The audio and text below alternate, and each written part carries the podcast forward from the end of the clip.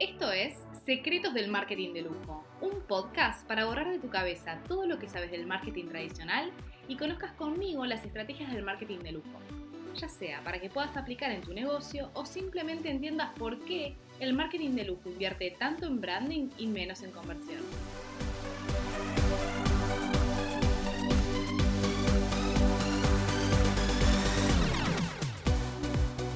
Hola, soy Vicky Chazal y bienvenidos al segundo episodio de este podcast, donde vamos a ver cómo las técnicas tradicionales del marketing pueden dañar completamente la imagen de una marca de lujo. Hoy estoy estrenando micrófono, así que espero que esta vez se me escuche mejor que en el primer programa, pero si no notan ninguna diferencia, por favor, miéntanme. Bueno, vamos a meternos de lleno en el contenido que tenía preparado para contarles hoy. En el transcurso de este episodio vamos a ver la segunda parte de las antileyes del marketing, es decir, esas principales diferencias con el marketing de lujo. Básicamente quiero que vean la poca escalabilidad que tienen estas estrategias de marketing tradicional cuando queremos promocionar productos de nicho.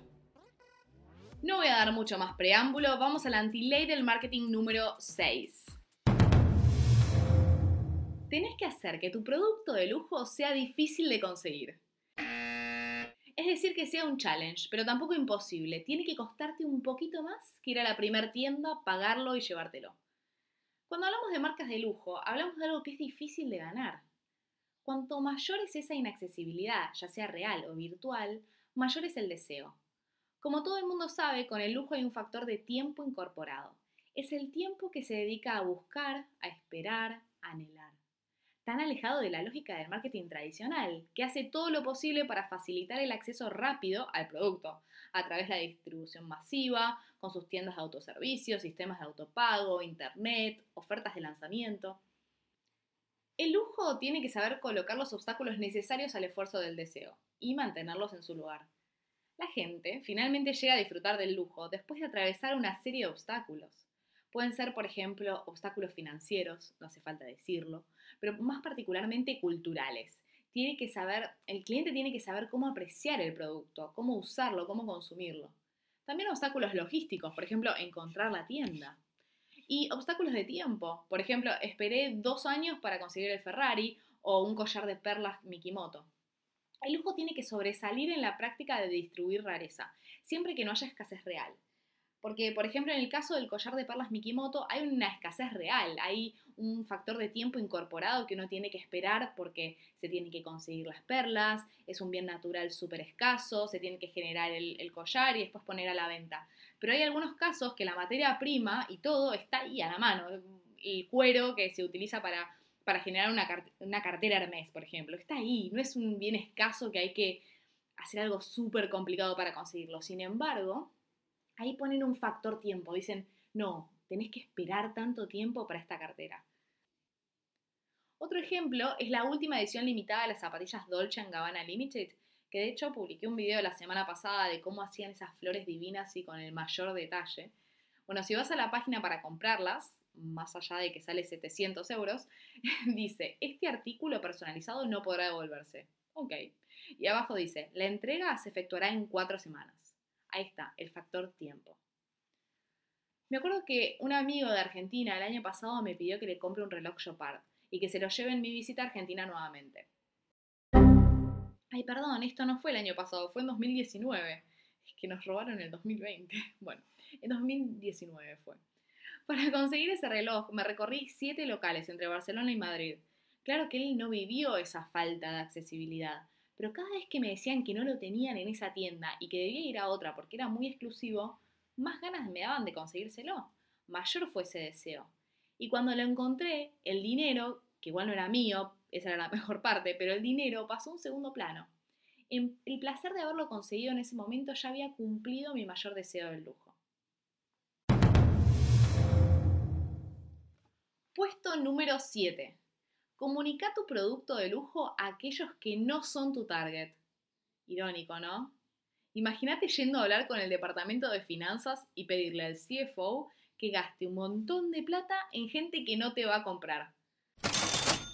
Bueno, para explicar este punto volveré a hacer mención al episodio anterior donde te comentaba que el lujo tiene dos facetas de valor, el lujo para uno mismo y el lujo para los demás. Para sostener esta última faceta es esencial que haya muchas más personas que estén familiarizadas con la marca, y no solo aquellas que podrían permitirse comprarla por sí mismos. En el marketing tradicional, la palabra clave es la eficiencia, pero por encima de la eficiencia debe haber un retorno de la inversión, en publicidad, por ejemplo, el plan de medios debe concentrarse en los consumidores objetivo y nada más que en esos consumidores objetivo. Sin embargo, en el lujo, si alguien mira a otra persona y no reconoce la marca que está usando, se pierde completamente la parte de valor. Es fundamental difundir el conocimiento de la marca más allá del grupo objetivo. Es por eso que debes hacer publicidad para todos, aunque no todos sean tu target. Por ejemplo, si el público no supiera qué marca usan las Kardashians, esas marcas dejarían de tener valor. Por eso es que la gente que no conoce de marcas de lujo no se interesa por ellas ni tampoco anhela comprarlas. Y es por eso que la finalidad de las marcas de lujo es ser mundialmente conocidas para que todos sepan lo que se invirtió en tiempo y en dinero para conseguir ese producto. Puesto número 8. El precio percibido del producto siempre debe parecer más alto que el precio real. ¿Te diste cuenta que todos los comerciales de marcas de lujo solo muestran el producto y nunca hablan de precios? La razón de eso es que en este mundo el precio es algo que no debe mencionarse, porque cuando hablas de costo, hablas de comparación, y que podés elegir un producto u otro comparando productos y funcionalidades. Pero si se acuerdan del inicio del capítulo anterior, el lujo es incomparable, porque responde a un deseo. Cuando se nace en un restaurante de primera, por ejemplo esos que tienen estrellas Michelin, ¿Seleccionas los platos en función del precio? De hecho, hasta en muchos casos ni en los menús aparecen. Como regla general, el precio imaginado debería ser más alto de lo que realmente es. Es lo contrario al marketing tradicional. Por ejemplo, Renault anunció que su nuevo modelo Logan comenzaría en 5.000 euros, pero con el conjunto completo de opciones esto lo llevaría hasta 7.500. La estrategia parte de la idea de atraer al comprador con un precio bajo, el llamado precio de lanzamiento, y luego el vendedor intenta persuadir al cliente para que suba de rango. Bueno, en el lujo, cuando un precio imaginado es más alto que el precio real, eso crea valor. Esto pasa, por ejemplo, cuando alguien lleva un Rolex. Todos los que lo rodean conocen más o menos su precio, pero tienden a sobreestimarlo, debido a su aura de lujo y eso aumenta la posición del usuario. Cuando se ofrece a alguien un regalo de lujo, el gesto se aprecia aún más por el precio sobreestimado. Y por último, cuando se anuncia el precio, es el tope de gama.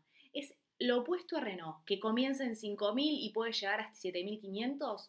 Bueno, en el lujo no. Te van a comenzar diciendo el precio más alto. Y a medida que el comprador va hablando con el, con el vendedor, pueden ir bajando o ajustando ese precio. Pero fundamentalmente esta es la frase clave de este punto. El lujo marca el precio, pero el precio no marca el lujo. Esta antiley significa que el lujo es lo que podría llamarse un marketing basado en la oferta. Es por eso que el marketing tradicional se encuentra en estado de confusión. Está completamente basado en la demanda. En el lujo primero aparece un producto, Después se ve a qué precio se puede vender. Y cuanto más lo percibe el cliente como lujo, más alto debe ser el precio. En el lujo hay una competencia clave para vender. Los vendedores deben ayudar a las personas a comprender, a compartir el misterio, el espíritu de los lugares y los objetos. El tiempo invertido en cada artículo es lo que explica el precio. Los invito a entrar, bueno, cuando las restricciones del COVID nos lo permitan, a una tienda de lujo. En Barcelona la última que fui fue Valentino. No les puedo explicar todo lo que me contaron de la marca. Su historia, sus valores, las colecciones y hasta la última pasarela. Todo eso hizo que mi percepción del costo de esa marca sea altísima. Y cuando vi realmente lo que podía costar un par de zapatos, entre 1.000 y 1.200 euros, no me pareció tan caro en ese momento. Muy loco, ¿no? Puesto número 9. Aumenta tus precios a medida que pasa el tiempo para aumentar la demanda. En un modelo de mercado estándar, cuando el precio cae, la demanda aumenta. Con el lujo, esa relación se invierte. En la década del 50, Krug era una de las casas de champán más chiquititas, boutique diríamos hoy. Su champán tenía una excelente reputación y era adorado por los grandes artistas e intérpretes de la época, especialmente apreciado en Gran Bretaña. A finales de la década del 50, Moët Chandon, al descubrir que Krug estaba siendo racionado, la rareza objetiva del producto lo convertía en una necesidad, lanzó un nuevo producto para competirle, que estaba destinado a alterar radicalmente el status quo, Don Perignon.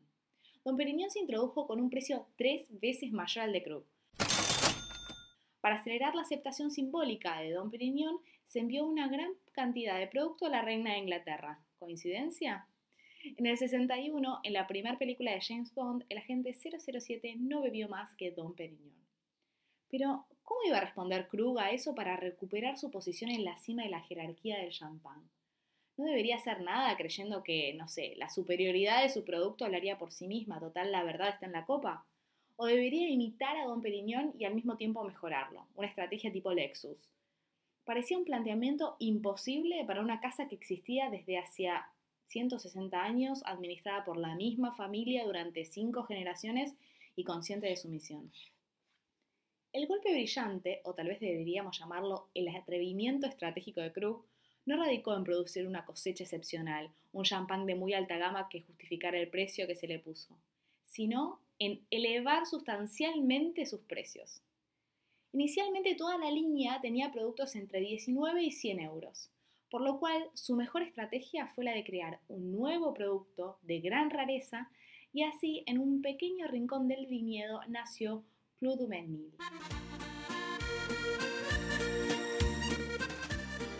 No sé cómo pronunciarlo porque es muy muy francés, pero se, escribe Clos du Mesnil. Después lo voy a dejar escrito para que, para que vean de, de qué se trata este producto. Pero este champán tarda 10 años en madurar teniendo en cuenta el tiempo que se demora en preparar la tierra, traer la vendimia, permitir un periodo de crianza, hoy en día es una botella de Clos de Benil cuesta 800 euros. Una estrategia genial. El resurgimiento de Krug es una excelente ilustración de esta anti-ley del marketing. Cuando se trata de lujo, el precio es un mero detalle técnico. Tan pronto como el precio vuelve a ser un problema en relación clásica precio-demanda, ya no nos ocupamos del lujo, incluso si el producto lleva el nombre de una marca de lujo. Los ejemplos abundan en todos los sectores, si es subiendo precios y por supuesto reinvirtiendo en los beneficios adicionales en calidad y en publicidad.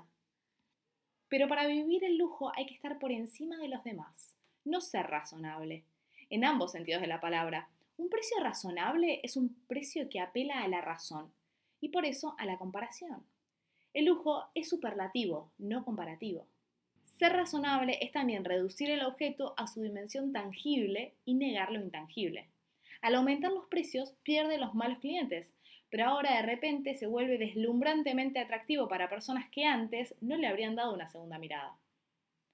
El último punto de esta política de subir precios sistemáticamente es que se le da a toda la empresa un sentido de responsabilidad. El precio es un factor decisivo para lograr un cambio de mentalidad.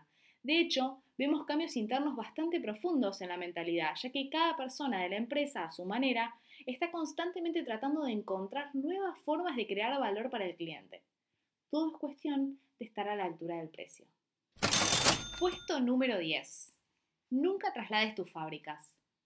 Reducir los precios de costo es vital en los mercados de consumo masivo, y esto a menudo significa reubicar las fábricas. En la gestión de lujo no aplica esta estrategia, cuando alguien compra un artículo de lujo, está comprando un producto impregnado de una cultura o de un país. Tener las raíces locales aumenta el valor percibido del artículo de lujo. ¿Se imaginan leer que un producto de Chanel es made in China? ¿O que Gucci fabrica sus mocasines italianos en Israel? Chanel no debe ser concebido en otro lugar que no sea Francia, y particularmente en París, así como Gucci o Dolce Gabbana tiene que ser en Italia, Milano para ser más exactos. ¿Tenés un iPhone? Si leíste bien el packaging cuando lo compraste, quiero hacerte una pregunta. ¿Qué sentiste al leer que está diseñado en California y fabricado en Taiwán? Raro, ¿no? No reubicar las fábricas es tanto una cuestión de creatividad como de producción. Cuando ya no tenés un taller de fabricación cerca tuyo, la creatividad da un vuelco, porque perdés el contacto con la materia prima y la forma de trabajar, para poder sublimarla en un producto de lujo.